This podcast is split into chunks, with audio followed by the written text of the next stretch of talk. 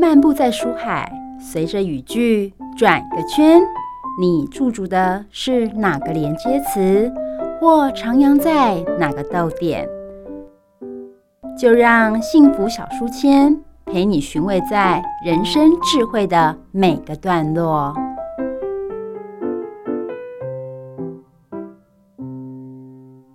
好了各位汉声电台的听众朋友，我是主持人 Simon。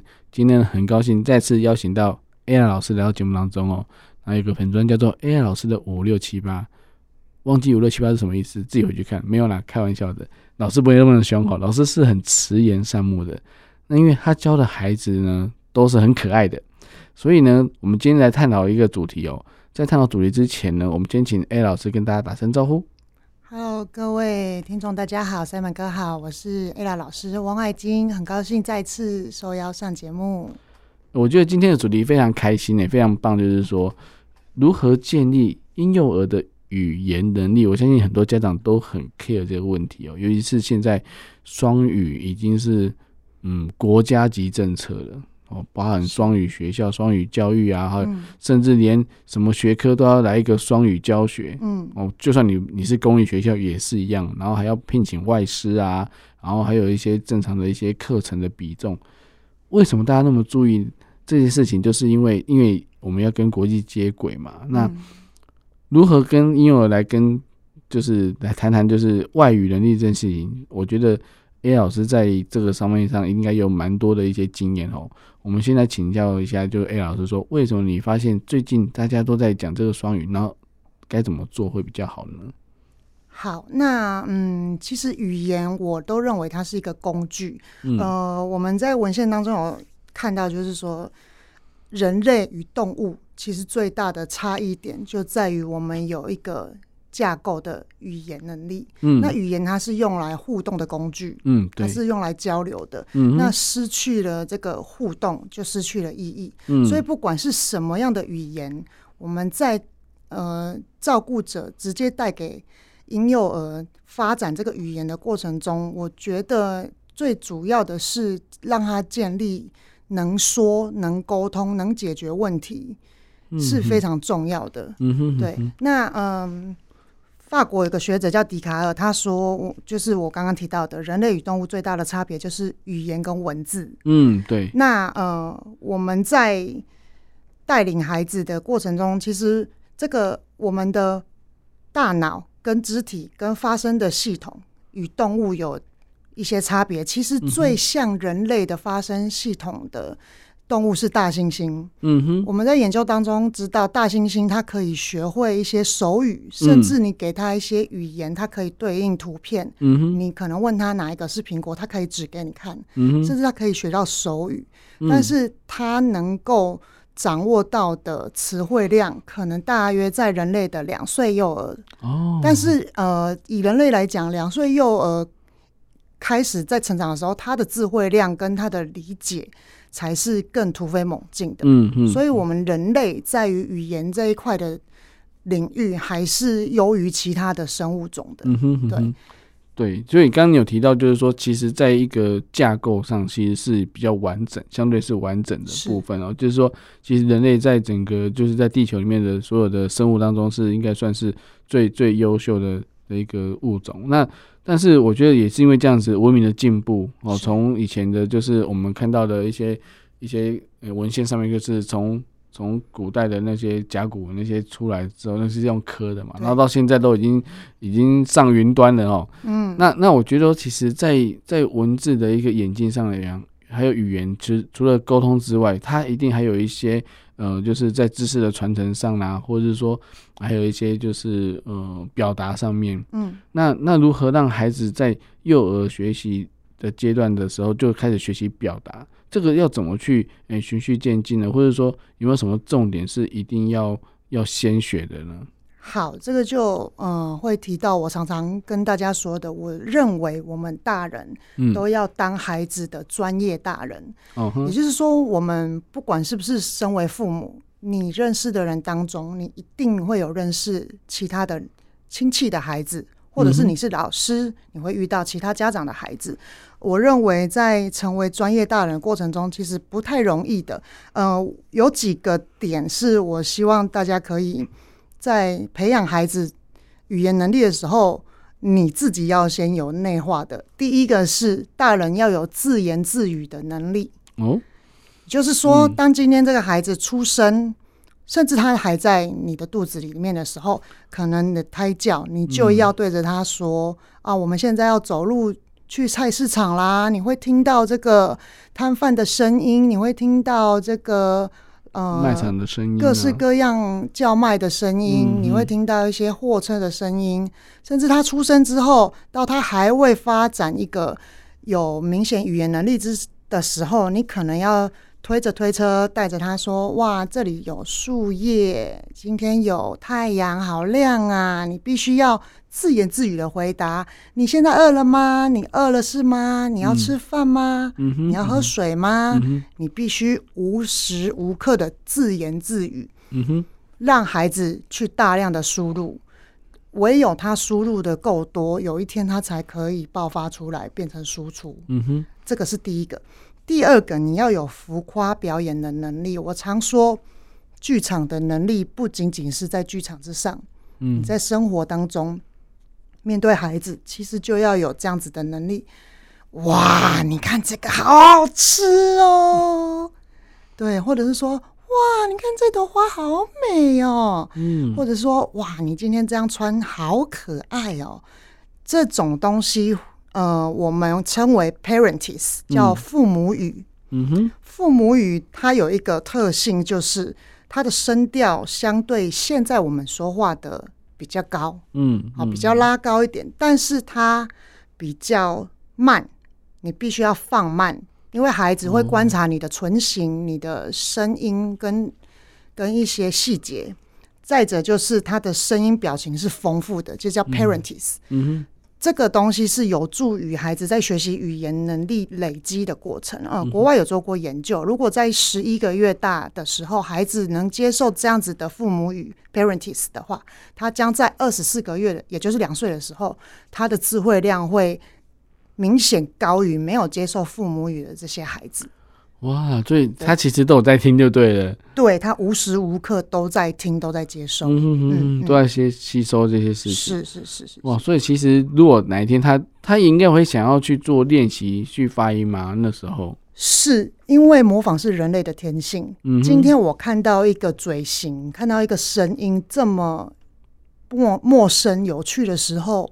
我就会想要模仿，嗯，我就会想要试试看。嗯哼，所以呢，在幼教领域当中，你蹲下来跟孩子在他的视线水平高度对话，这件事情是极其重要的。嗯，因为当你在一百六十公分、一百七十公分的视角去对应到那个孩子八十公分，其实他看不到你的嘴型跟表情。嗯哼，他听得到没有错，但是他无从无从去模仿。呃，再往回推三年，我们这几年的疫情，嗯，必须强制戴着口罩。对，这两年的孩子，我在托育现场看到他们的语言能力退化的十分明显。哦，对，嗯，很多很简单的单词，在疫情之前，他们很早可能一岁、一岁两个月、一岁三个月就会讲的，可能现在要推迟到一岁半以后了。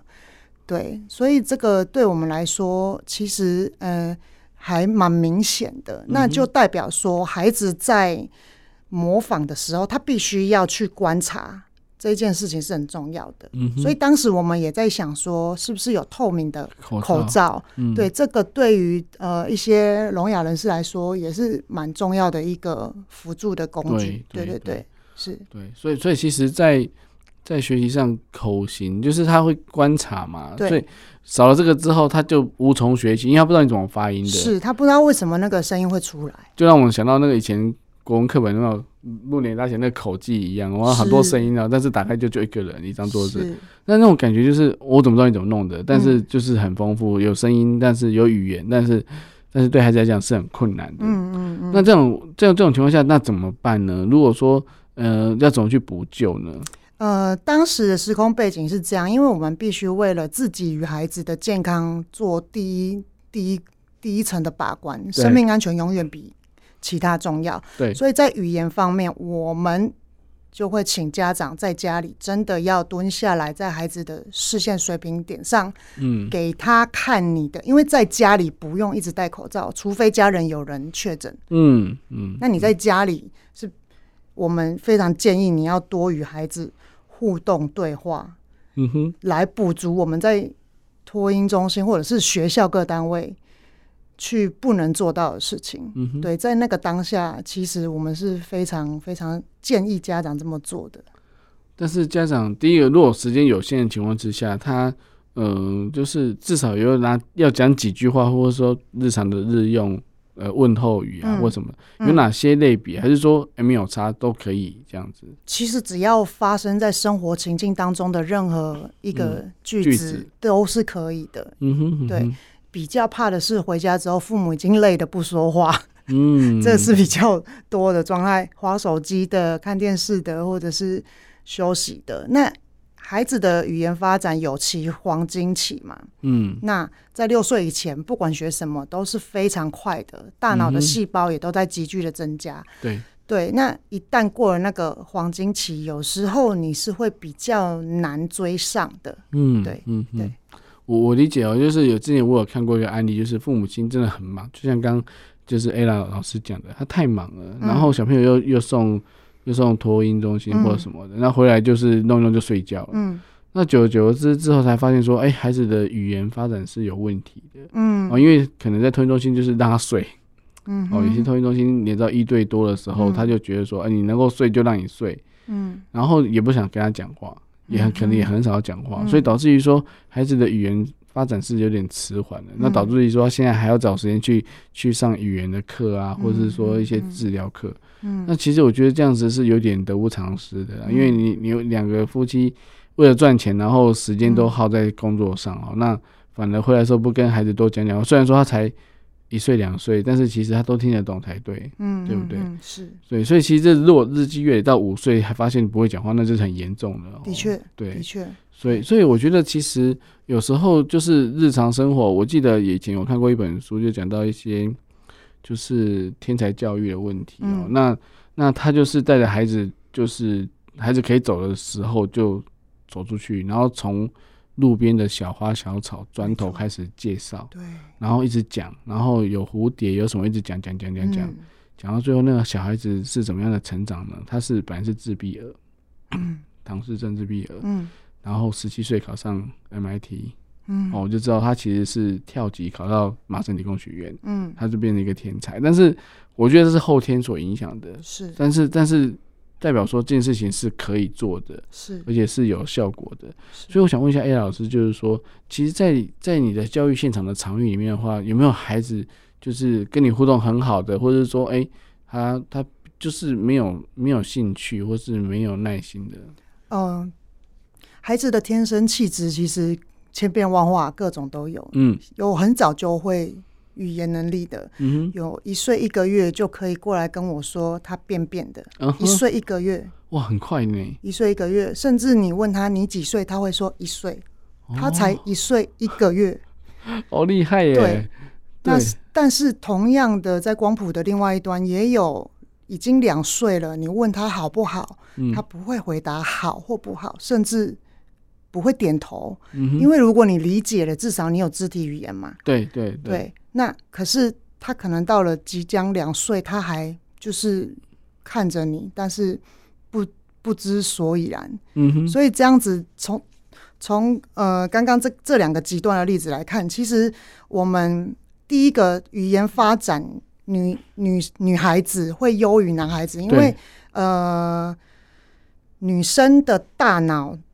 左左左右脑的连接是优于男性的，嗯、所以女性在语言发展上会相对吃香。哦，对，那也不代表说男生就一定会晚说话。我也遇过很早就能好好就是把话说得很好，而且他是因为他是中日混血儿，哦，他是可以跟你对话日文的。哇，对，就是他去一趟日本回来，可能他忘记中文怎么讲。对，可能你要再跟他提醒一下啊，这个是怎么说，他才会想起来，不然他就会一直跟你讲日文。嗯哼，因为语言最大的影响就是环境。我们刚刚说，虽然有基因的存在，嗯，基因有一定的影响，但是最大最大后天的环境才是影响最巨的。嗯哼，那嗯，孩子的互动，我觉得我们在托育现场，通常我们会先于父母发现孩子的状况。与语言的状况，嗯，但通常父母在不管是呃求医，或者是决定要不要去做职能这件事情上，嗯，有很大的差距。呃，有有一派的父母是觉得，呃，他那么小，我小时候也是这样，长大就好了。是这个，就是我们最常听到的。嗯嗯嗯，对，阿妈说，爸爸也是三岁才开口说话。哇，完就是金口才开，所以于是这个孙子不说话，maybe 他才两岁两岁半，他们觉得可以再等一段时日。哦，对，然后另外一端的父母是觉得，呃，语言有黄金发展的周期。对，如果说我我在一个现场。嗯、呃，因为我们老师总是 database 比较大了嘛，对。但现在一个家庭可能就 maybe 一个孩子，maybe 两个孩子，嗯，那你的经验可能相较于老师来说，比较比较没有那么多。那老师给你建议的时候，可能有些家长就会很积极，那我就带去给医生评估，嗯嗯，然后上治疗职能治疗课，对对。呃，去补足孩子的这一块。嗯，那我要为职能治疗这件事情做一个补充，就是其实它是非常好玩的活动。嗯哼，课程它只是因为有“治疗”两个字，所以父母把它贴上了标签。如果我带孩子去上了这个职能治疗课，嗯，是不是代表我的孩子生病有，有问题这样？但是呃，不管是自闭症也好，不管是语言的障碍发展迟缓都好。呃，你在六岁之前是没有办法直接，医生没有任何一个医生会直接给你断言说这个孩子就是什么什么的迟缓，哦嗯、所以你必须在更早期发现的时候就介入，嗯、介入就是给他帮助，嗯、你越早的给他帮助，他就越快的能够跟上其他孩子的步伐。嗯、那其实这样子，我觉得才是一个对的。哦，理解。所以其实在，在、嗯、呃，我觉得刚刚 A 老师讲的很对，就是环境很重要。是。那也千万不要把所有责任丢到学校去，因为他在学校时间其实不到八小时，应该差不多八小时，嗯、但是有十六小时在家里。嗯。所以其实，在家里反而是可以，就是造就孩子的语言发展的比较大的关键。是。虽然说。可能学校有些教具，有些活动可以让孩子多点刺激，嗯，但是回来还是要让他多练习啊，对不对？嗯、要回来要复习嘛，对不对？嗯、所以也可以跟，而且家长跟孩子的互动之间，孩子也可以更容易感受到，就是哎、欸，爸妈是对他的一些就是互动的那种感觉，嗯，所以有了情感的交流或者是一些互动之外，然后他其实在语言的学习上来讲，他就知道说，哦，原来我可以用这种方式来表达我的。我的情绪啊，我怎么样来跟爸妈来做沟通啊，或者说跟我的兄弟姐妹可以之间来做一些沟通或是连接，这些都是让他做诶进入社会就是发展人际的之前的一个很好的一个嗯，应该算是个练习。是，所以其实在学校里面应该也会有跟诶同学之间的彼此，好像分享玩具啊，或者说做一些诶就是游戏来做一些互动，这些也都是在课程里面会包含的嘛。嗯，是的，我们的视性发展里面有一个社会互动的环节。嗯，那呃，以我带的孩子就是一岁到两岁的幼儿，嗯哼，他们开始进行社会互动，其实是一个很机会的呛死呛死的。嗯，我可能在玩这个积木，嗯，你也可能在玩这个积木，嗯，这个叫平行游戏，你玩你的，我玩我的。对，有可能我看到你那边有个红色的，我想要拿过来。对，那个。那个就造成了一个互动，嗯，我拿了过来，你可能会哭，或者你可能会抢，对，那这就是互动，嗯，那这个互动没有所谓的对与错，对，对，我我刚刚还有提到，专业大人有一个很重要的能力叫做，呃，欣赏的眼睛，丰富的目光，我们要知道孩子所有的行为都是在探索，嗯，包括他不断开抽屉，嗯。把东西翻出来，嗯，把面子抽出来，对，抽卫生纸一直抽，必须，因为那是内内在驱动力，嗯，不断的爬高，嗯，那也都是我们写在基因里面的东西。嗯、所以，当他在做一件这样的事情的时候，我们必须要理解，这就是发展的过程，他不是故意调皮、故意坏。嗯哼，他把饭打翻，把水壶洒出来，嗯，其实他都是在观察。嗯哼，所以你必须要从一个父母或者是照顾者的角度，你再抽离往后拉。哦，这个行为是一个探索的行为，不代表这个孩子就是不乖。哦，于是乎你才可以从情绪里面拉出来，去用理性来面对这件事情。嗯，好，那我们知道每一件事情都有它自然产生的后果嘛？对，水打翻了会怎么样？湿嘛？嗯。那我们就要来一起处理它，把它擦干。哦、我们一起来承受这个自然发生的后果，而不是你打翻了我来擦，嗯、你不知道后果是什么。哦，对，就像说有些玩具不收的，然后就家长收好好的，但是哎、欸，好干净，对吧？再把它撒出来这样，对，对，他这样的话其实就没有。达到教育的目的，这样对对对。哦，那这样我让我想到说，其实孩子在做很多探索的时候，其实难免有时候可能比较大只的小孩力道稍微猛一点，然后或者说怎么样的，其实他们都没有恶意，也没有故意，对对对。所以，我从从这角度来讲的话，我相信说，A 老师在在课堂当中，怎么样让孩子更好，嗯，就是说的更好，或者是说怎么样表现更好，是用鼓励的方式呢，还是是还有其他方式呢？好。呃，这个点就非常重要了。语言存在于日常生活的每一分每一秒。嗯，我提一个我每天都会跟孩子玩的，不不不该说是手指谣或者是什么童谣，嗯、而是一个有点像小剧场的。因为孩子的想象力是无限丰富的。对对，我们在吃饭之前都会带着孩子到洗手台去洗手。嗯，呃，一岁一岁半的孩子。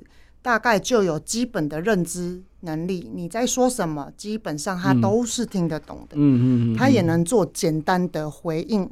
嗯，呃，我们有一个手指谣，我先唱给听众朋友听。好，是关于洗手的。嗯哼，那他他是有他是有手手部动作的。嗯哼，然后我先唱给各位听，一样前面要说五六七八。这是一定要的，对，这是一个一个秘密，因为 pay attention。嗯，呃，这个就是洗手七步骤，内外夹弓大力丸。好，我现在示范一次。两个好朋友手碰手，你背背我，我背背你。来了一只小螃蟹，小螃蟹举起两只大钳子，大钳子。我跟螃蟹点点头，点点头。螃蟹跟我握握手，握握手。这就是七个洗手步骤，把它串成一个有意义的歌谣。对对。每天我们在吃饭之前、吃水果之前，我们都会洗手。嗯。我就自创了一个，这是从我以前带我自己的孩子的经验延伸过来的。我带他们到水槽前，有水龙头，有。呃，洗手乳有擦手指，嗯哼，我就会用那个洗手乳压一下，他们都会说 bubble，嗯哼，我一定会跟他们说，啊，来 bubble，嗯哼，这是英文，泡泡，泡泡，我会告诉他们，泡泡要来抓虫虫了，哦，手上有各式各样的细菌，嗯，然后呢，他们就开始幻想哦，幻想啊，手上的细菌，我们搓搓搓，然后就开始唱刚刚那个手指谣嘛，两个好朋友手碰手，他们就会开始。呃，一因为孩子很小，所以他们一定是胡乱的搓。嗯、对。但是就是胡乱的搓，胡乱搓，总之就是生成泡泡了。我就会再把他手打开，说 bubble，嗯，bubble，嗯，bubble 就会抓虫虫。然后呢，我就会说虫虫被抓走了，虫虫被抓走了。然后呢，我们就开水龙头把泡泡冲掉的时候，我就说哇，水把虫虫冲走了。虫虫尖叫了，嗯，我就会问他们虫虫怎么叫，他们就会啊，是，对，像冲马桶的感觉，对对对，他们会他们会想象那个虫从从他的手上被泡泡大军给带走了，嗯嗯，这个就是对他们来说洗手你的具象化的功能，嗯嗯，对，那的确洗手也就是这个功能，对，你只是把它拟人化，对，然后每个孩子的个性不一样，有些人会说哇。有些人会哎，欸、我曾经带过一个孩子，真的很有趣。他就是我刚刚提到的，他语言能力有一点慢，慢嗯，他慢的，他是一个男生，嗯，不管问他什么，他他都会非常的缓慢。可是他对这一个洗手。洗手歌，他是有反应的，嗯哼。我就问他虫虫怎么叫，他就说哦，说那你的虫虫跟你一样憨厚啊。他已经映射在他的角色上面。对，因为他每天听同学那样啊，哦，对你就是去把它拟人化，这是一个互动。嗯、对，我问你答，嗯、然后有一个想象，有一个故事。嗯，对你去促使孩子主动的跟你互动，嗯，这是一个很有趣的。然后呢，再来怎么样让孩子更愿意说？嗯。呃常态的提问，封闭式的、哦、开放式的问题都好。嗯、对，譬如说今天的水果有香蕉跟苹果，嗯，你要吃香蕉还是你要吃苹果？嗯，有时候孩子可能会下意识的用指的，因为他可能觉得这样指很快。快嗯，但是我们的目的是什么？促使他使用语言。对，所以他当他指的，比如说苹果，我们就会说：那你说苹果 （apple），、哦、你说苹果。然后他他说了苹果，我们再供应他苹果。嗯哼哼。任何的事情都是这样子的，我们可以在某一个状态之下给他选择，然后请他用语言来做答复。我也遇过有些孩子真的就是用食指在操控父母的。嗯哼，食指，二二食指就是他只要二加上那个动作，父母就完全知道。其实我们都是大人，他这样子做。我们不可能不知道，但是这样子是扼杀了他去发展有意义的互动方式。嗯、因为离开了这个家，谁谁会谁会跟你这样子？对啊，嗯、你必须要发展出那个语言，所以我都会邀请家长等待。嗯、当他说他指了一台玩具车，他这样呃指过去的时候，你不要直接拿给他。嗯，他可能拿不到，请你帮他拿。对。那你就要邀请他说：“那你是要这台车吗？”哦，是是，那你说我要车，嗯哼，让他附送。对，或者是他讲不出我要，他讲不出完整的句子，嗯，至少他也要说车，嗯哼，车必须让他读你的唇，嗯，去让他说出来，因为这个时候他有需求，只要他有需求，你就有筹码。哦，对，你必须要让他这样做。那我问一下 Ella 老师哦，叠字到底好不好用，嗯、还是不要用比较好？这个是一个大哉问。嗯，车车、花花、面面、饭饭，呃，我觉得在我们的教育现场啊，我其实觉得它无可厚非啦。嗯，不要一定听到旁边老师说来吃饭饭哦，没有必要这样子。喝得得哦，我觉得没有关系，嗯，因为有时候是环境，我们这个环境里面特有的一个用法，嗯嗯，对。那像那像配方奶，你你难道要对一个婴儿说配方奶？你要喝配方奶吗？不是，你当然说奶奶啊，你要你要用什么代换？那如果说你说嗯。车车，他从小习惯说了，但是当他已经有累积一定词汇量的时候，你把它换成车子或者卡车、嗯、跑车，你把它更具象的、更更，更把它切细，切成一个、嗯、呃更符合那个物物件的名称，孩子的学习能力是非常快的。嗯、哼哼，所以我觉得，呃，像这种叠字，我个人并不会。极力的反对去使用，嗯、只是说那个成分比例还有时机，我们的确是要考虑进来。的确是啊、哦，嗯、因为在语言的学习上，因为你每天可能都会用到啊。是那那当然，孩子可能呃在喜比较喜欢比较活泼外向的小孩，嗯、这时候就可以看得出来，因为他会主动表达，他会一直想要踹甚至他讲错或是讲不清楚，他也会继续一直讲，他不会有什么挫折。嗯，那有些比较内向的孩子，他觉得说怕他讲错，他就不想讲，嗯、然后你必须你要强迫他，或是哎、欸、没有，应该是鼓励、强迫、要求的，对，或者说请他来讲，嗯、他他才会勉勉强的去讲。嗯，那其实这种不同的的那种个性的孩子，要怎么去去就是呃去循循善诱他们呢？怎么去教导他们呢？嗯，我觉得还是回到那个。在呃幼幼教的适性发展是非常重要，因为孩子的气质是天生的，嗯，还有他进到校园环境以前，他的家庭，嗯哼，是你没有办法去预测的。譬如说，这个家庭是很注重陪伴教养，或者是这个孩这个家庭就是比较冷漠，没有在沟通。这个是我们当这个孩子到老师的面前的时候，他已经就是这个形态了。对对。那我觉得。嗯，语言能力很好的孩子，我们当然也是为他开心，并且我们会鼓励父母继续朝着这个方向前进。嗯，呃、我刚刚提到一岁一个月就会说“我一岁”，甚至说“便便”，嗯，甚至有时候老师在教室突然说个“哎呦”，他也会跟着说“哎呦”。这样子的孩子，我就鼓励他的父母多给他更高的东西。嗯嗯，他应该，因为他已经能力超龄了，他必须也要。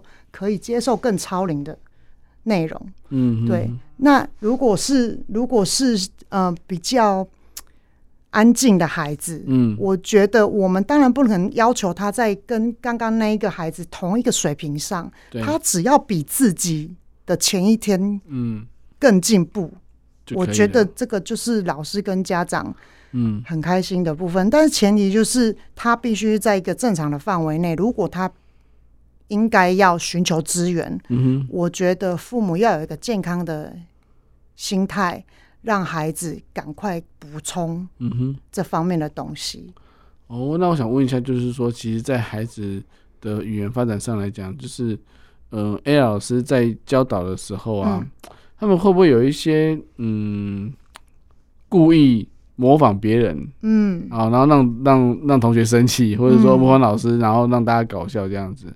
嗯，这样子，这样子到底是要鼓励还是要要要要稍微的禁止呢？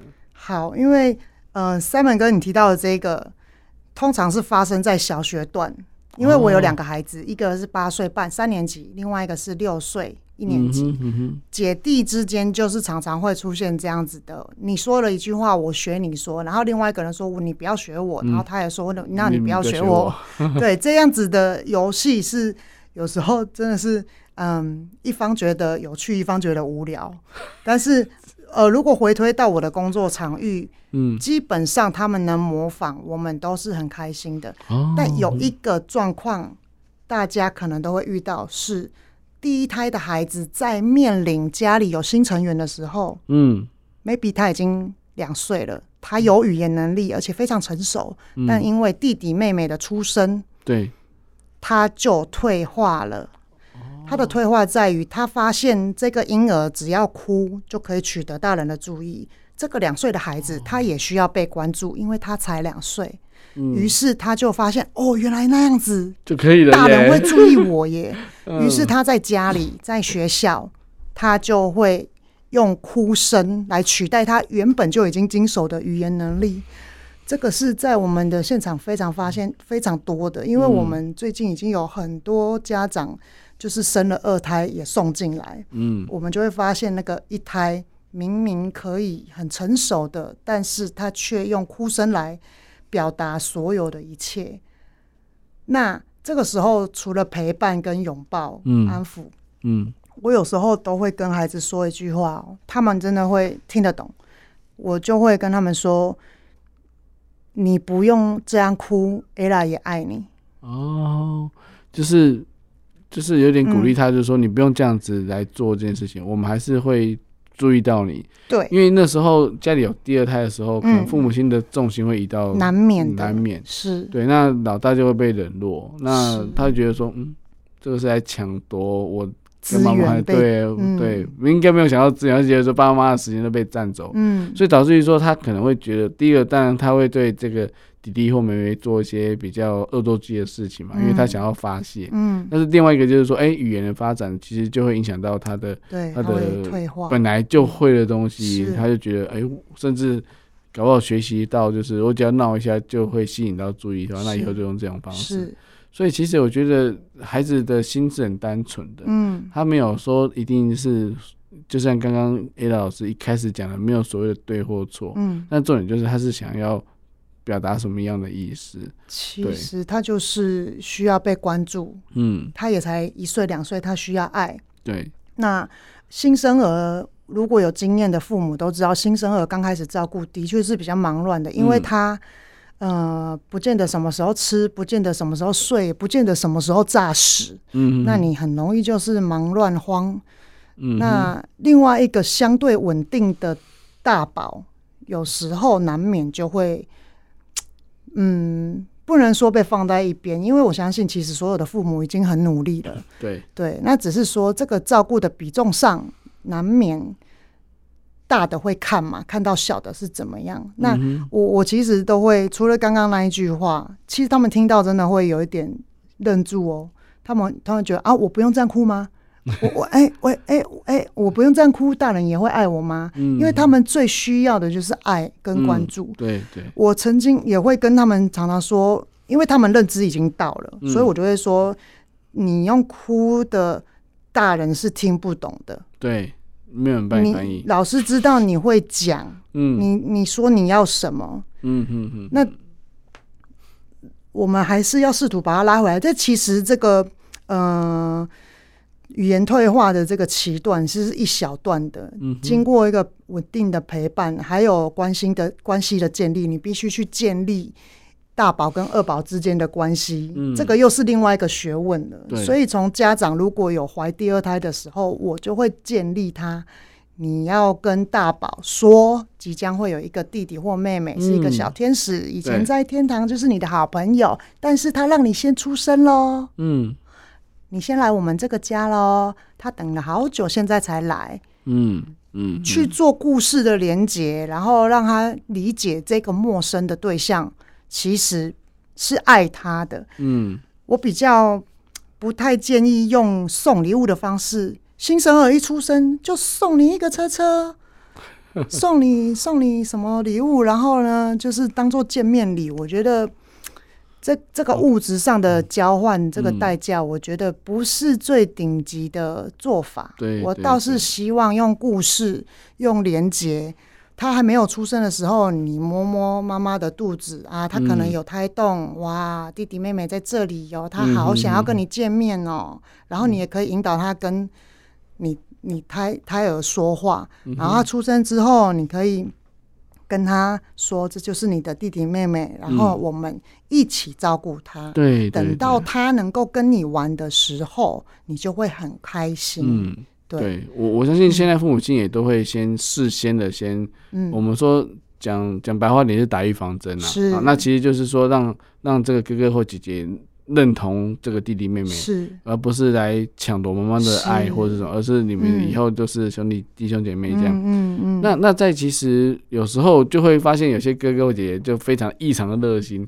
想帮忙抱小孩哦，大家快吓死了！没有一个三岁抱一岁的，对对对对对对对，那种情况下，当然我们是看的就是又紧张，但是其实其实还蛮欣慰的，因为代表说他想要照顾弟弟或妹妹，而且想要帮妈妈来分忧解劳。嗯，所以我我就觉得说，其实，在孩子这样教养上来讲，还真的不能够马虎，也不能够轻忽，因为因为有时候时间过就没了。但是如果你有有有注意到的话，其实孩子给你的。反馈就是最真实，而且是最单纯的。嗯嗯，嗯，对。所以最后我想问一下 A 老师，就是说，其实，在语言上来讲，你还没有遇到什么样的，就是一些案例或是困难，就是或者说想要借由这机会跟诶收音机旁的听众朋友们来讲，就是说，对于孩子的一些语言，要怎么样的心态态度去面对呢？嗯、呃，其实我面对的孩子大致上都是三岁以下嘛。嗯，那包括我自己的孩子，其实已经六岁八岁，我。很早就认知到一点，就是你必须不断的输入。我记得我的嗯、呃、儿子在一岁半的时候，我就是成为现在这个职位的的的的工作领域嘛。嗯，呃，每天下班我带着他，我牵着他走路回家的时候，他就会问我一个问题。嗯哼，他看到地上那个水沟盖，沿着街边一个一个又一个的水沟盖，哦、他就会问我这个是什么？可是因为他才不到一岁半，他的问句是很奇怪的，嗯、他就说阿个魔哦，他就是说这个是什么的意思？可是因为我是妈妈，嗯、我听得懂，他就会问阿格摩，我就说水沟盖，嗯，再走三步。阿个魔，水沟盖，嗯，再走三步，阿个魔，嗯，水沟盖。我不管他问几十次，我都是一样的，嗯、我不会水沟盖啦，我不会这样，我不会问水沟盖我我，我的不对啊！你看，你要问几次水沟盖？他正在学习大量的吸收啊，嗯、对啊，他他不会问别的，他就只会问水沟盖。嗯，所以呢，你。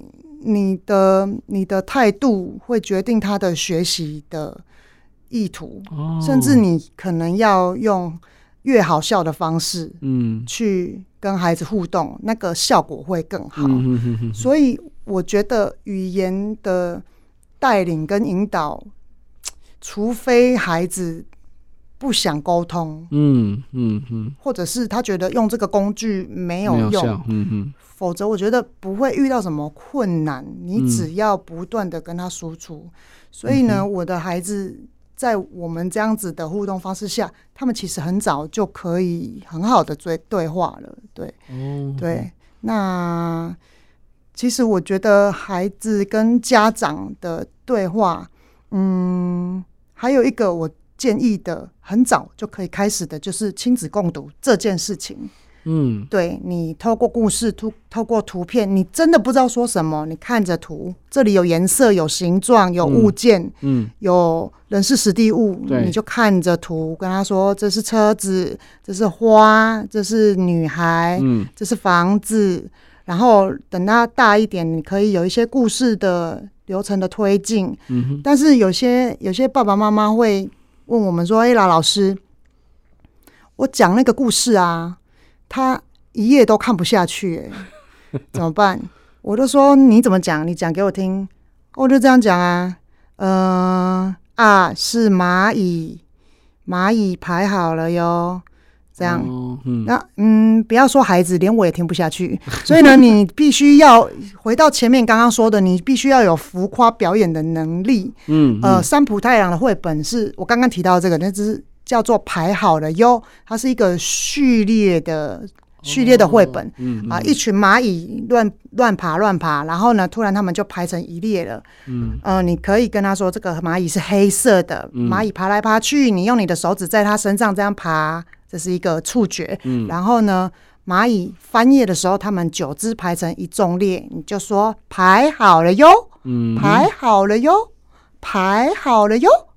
三次为一个单位，然后带着他数一二三四五六七八九，这有数字的概念。嗯，对，你必须要套用一些方式跟策略，让孩子注意力，嗯、因为孩子小的注意力本来就不高，嗯，本来就很很低的，所以呢，你越早开始实行亲子共读这件事情，也是对语言发展非常有注意的方式。嗯哼，嗯。对，因为毕竟的话，就是孩子的语言来自于父母亲的学习是比较多的。对，那一般一方面，诶、欸，共读的话，有些剧本，呃，哪些绘本也是写的很好，画的很好。嗯、其实对于孩子的就是对颜色的探索啦，还有一些刺激也是都可以的。对。